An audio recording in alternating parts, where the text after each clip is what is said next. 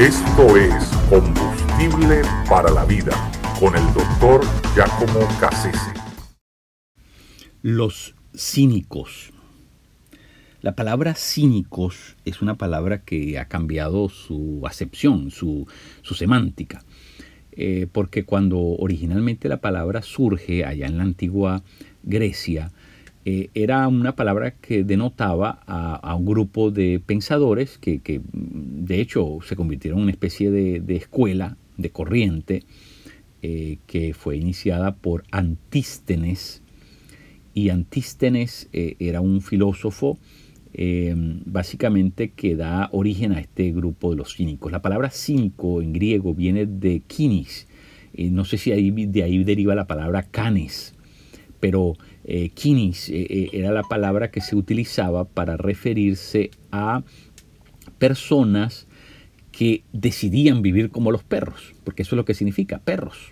y, bueno, básicamente eran personas que desistían de vivir según los formatos adoptados colectivamente, sino que asumían una vida, un tipo de vida eh, bastante más práctica, más, ah, eh, digamos, mm, eh, desertaban de la, del común de la gente y, asumían vivir de una manera más libre a, los protocolos y a las convenciones mm, usuales del, tiempo.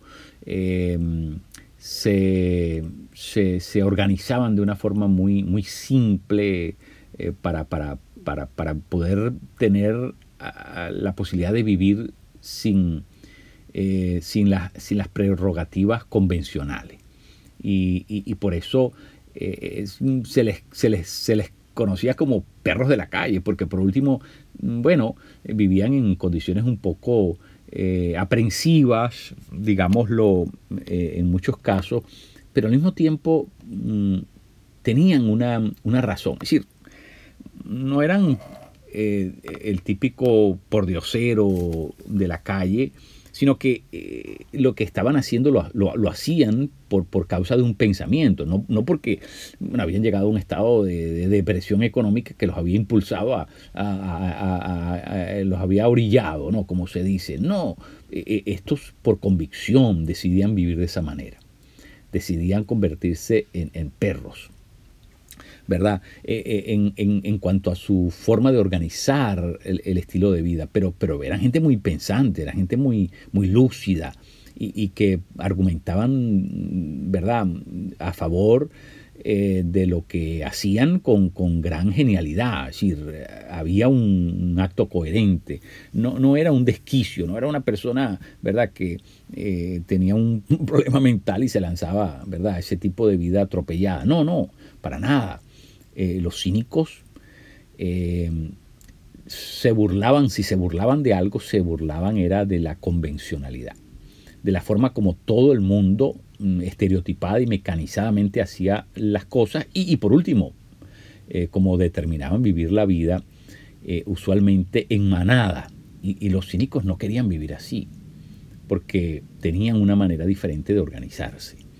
y por eso es que estos grupos fueron llamativos, cautivadores, interesantes. Eh, el más conocido de todos ellos es Diógenes de Atenas, famoso Diógenes, eh, porque Diógenes, ¿verdad? Vivía en la calle, a la intemperie, precisaba de muy pocas cosas. y bueno, y, tenía una, lucidez tremenda de por qué hacía y por qué no hacía ciertas cosas. ¿no? Entonces, en ese sentido, Diógenes de Atenas era, un, eh, era una persona que eh, cautivaba, llamaba la atención inevitablemente, porque eh, mucha gente quería ser como Diógenes en el sentido de tener un nivel de convicción y una profundidad de vida tan espléndida que resultaba, como dije, perforador, para la conciencia de muchos seres humanos. Tanto que el propio Alejandro Magno, siendo dueño y señor del mundo conocido, eh, en una ocasión, eh, y ya estando en verdad las comisuras de la muerte, eh, dijo que si no hubiese sido Alejandro, le hubiese gustado haber sido Diógenes. Eh, eso, eso demuestra el nivel de admiración que Alejandro Magno tuvo por este personaje de la historia y de la filosofía tan interesantes como fue Diógenes. Eh, ¿Qué vio Alejandro Magno en Diógenes? Bueno, yo creo que dos cosas básicamente, ¿no? Que la felicidad de Diógenes no estaba basada en lo que tenía, es decir, no era feliz a partir de lo que había acumulado. Y como Alejandro había acumulado tanto y era un infeliz, bueno, de alguna manera le, capturaba la atención el hecho de que este hombre que no tenía nada fuera tan inmensamente más feliz que él. Eh, porque Diógenes visitaba el ágora continuamente, el mercado de la ciudad de Atenas, ahí en Lariópolis, y, se daba cuenta de qué tantas cosas había en el mercado que él no, precisaba, no, no, necesitaba. Y, eso lo hacía inmensamente feliz, es decir, se regocijaba de saber que había tanto que él no necesitaba. Nada de eso eh, le podía añadir eh, placer, satisfacción a, su existencia. Y, y, por eso, por eso, por eso de alguna manera eh, se, sentía, se, sentía que, vivía al margen, es decir, vivía más allá eh, eh, ese acto de, mm, de alguna manera de, vivir sin ser poseído por lo que tenía. ¿no?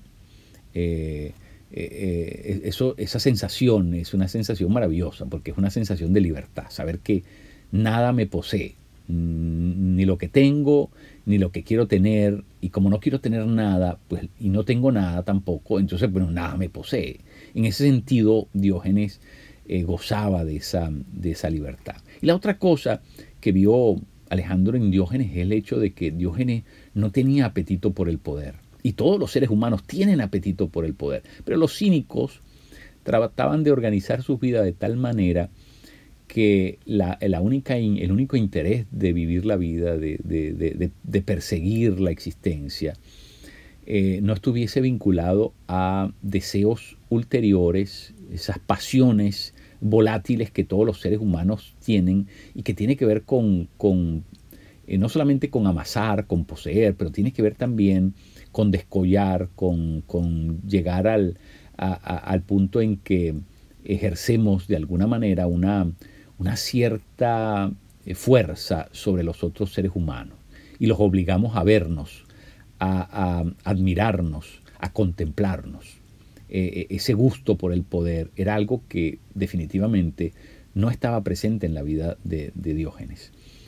Yo, pienso que, que en, muchos sentidos Diógenes nos da lección de vida a, muchos de nosotros que a pesar de llamarnos cristianos, seguimos siendo poseídos, atraídos, cebados, arrastrados por deseos mm, de tener y por deseos de poder.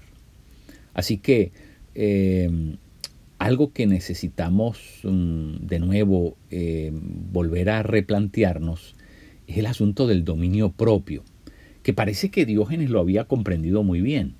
Y, por eso el cinismo tenía mucho que ver con eso, no dejar que la voluntad fuese doblegada por la forma estereotipada, estandarizada en que los seres humanos se habían organizado. Y era vivir al margen, vivir más allá de todo eso que de alguna manera representaba la búsqueda de, los intereses humanos. Eh, así que eh, creo que mm, de la experiencia de Diógenes eh, deberíamos aprender algo, deberíamos meditar en eso profundamente, porque mucha gente, a pesar de llamarse cristiano, eh, desarrollan una, apetencia muy fuerte, eh, casi compulsiva, casi adictiva por, por estos asuntos que he mencionado. Y que si en el fondo es eso lo que nos mueve, aún a la fe cristiana la podríamos utilizar para que se convirtiera en una mediación que nos lleve a lograr nuestros objetivos últimos y en ese sentido hasta Dios mismo podría ser utilizado como, como un escalón más en la búsqueda de nuestros propios intereses. Así que meditemos acerca de esta lección de vida.